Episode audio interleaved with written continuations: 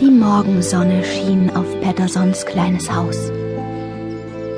In den Büschen und Bäumen zwitscherten die Vögel. Die Hummeln waren längst wach und summten zwischen den Blüten des Apfelbaumes herum. Aus dem Hühnerstall war leises Gegacker zu hören.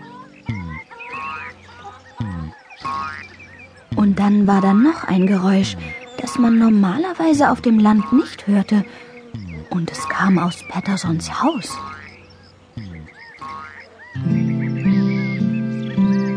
Gewöhnliche Menschen schlafen um vier Uhr morgens tief und fest. Aber in Pattersons Schlafzimmer gab es jemanden, der kein gewöhnlicher Mensch war. Und das war der Kater Findus. Ja, yippie!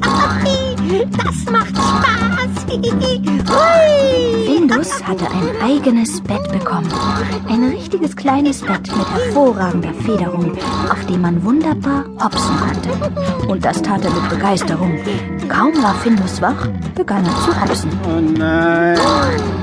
Findus, ich bin müde. Patterson wälzte sich auf den Rücken und drückte sich das Kissen auf die Ohren.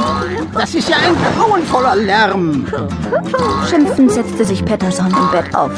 Findus, bist du wohl auf der Stelle still, du unerträglicher Krachmacher. Weißt du nicht mehr, was du mir gestern versprochen hast? Versprochen? Ja, Findus hörte auf zu hopsen und dachte nach. Hm. Dass ich mich nicht auf den Schornstein setze? Nein, das habe ich jetzt nicht gemeint. Ich meine das Versprechen, das du mir auch schon vorgestern und am Tag davor gegeben hast.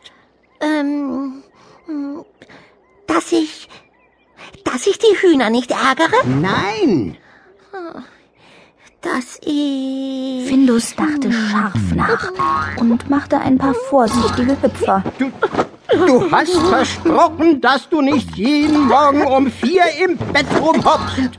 Hä? Ist es denn schon vier? Aber, aber ich dachte, es wäre erst halb fünf. Was? Ach, das spielt ja keine Rolle. Auf alle Fälle ist es zu früh, um im Bett rumzuhopsen. Du hast mich aufgeweckt, wie jeden Morgen, seit du das Bett hast. Entweder hörst du jetzt sofort mit der Hopserei auf oder, oder, äh, das Bett wird woanders hingestellt. Entweder aufhören zu hopsen oder umziehen? Genau.